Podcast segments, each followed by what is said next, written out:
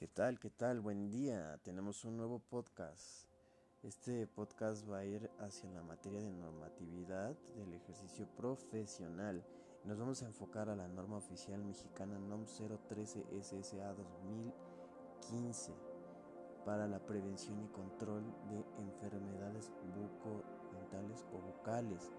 Tenemos como primer eh, subtema el campo de aplicación. Esto, el campo de aplicación, como sabemos, es el territorio mexicano. O sea, va a ser todo nacional, consultorios, sectores públicos, social, privada, instituciones formadas de recursos humanos y alguna este, premios de estomatología. Tenemos como referencias de las normas la 004, 005, 007, 009 y 0010.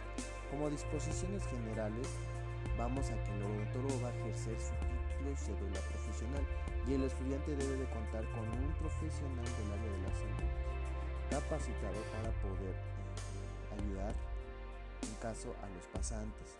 También debemos de contar eh, capacitados para promocionar la salud bucodental y de igual manera un expediente clínico que puede tener o un archivo a mantenerlo por 5 años y no dárselo a los pacientes a menos que se lo pida un. Tenemos nuestras acciones educativas preventivas dirigidas a la comunidad y esto es a toda el área personal de salud de estomatología que va a obligar a trabajar en forma grupal social para promover nuestra salud bucodental para las personas vulnerables así como los niños embarazadas y gentes ancianas. Vamos a llevarlos de muchas formas, radio, televisión, redes, etc. Y tenemos que dar la promoción y el cuidado de la salud haciendo aplicaciones de flor al 10%. Tenemos las acciones también educativas preventivas dirigidas ahora hacia las personas.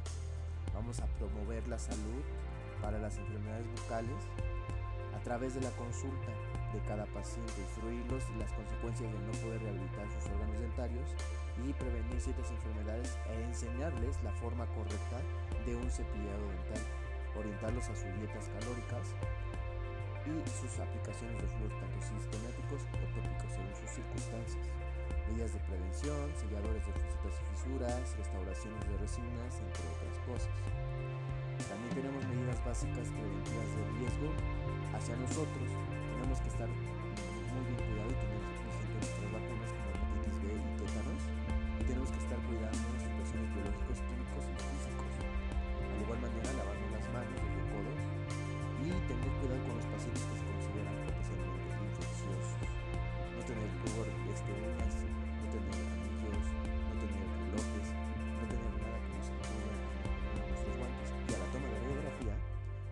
debe estar muy, buen, muy bien protegido.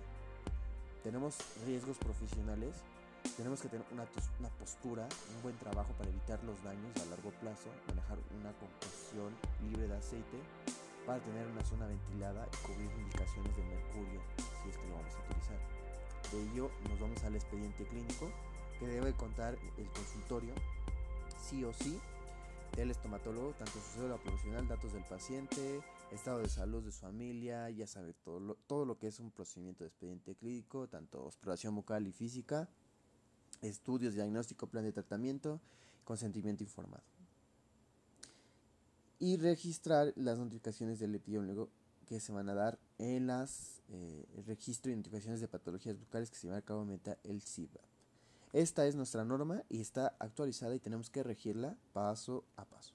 Gracias. Este es nuestro nuevo podcast y esperemos que a todos los que nos escuchan les pueda servir este podcast. Adiós.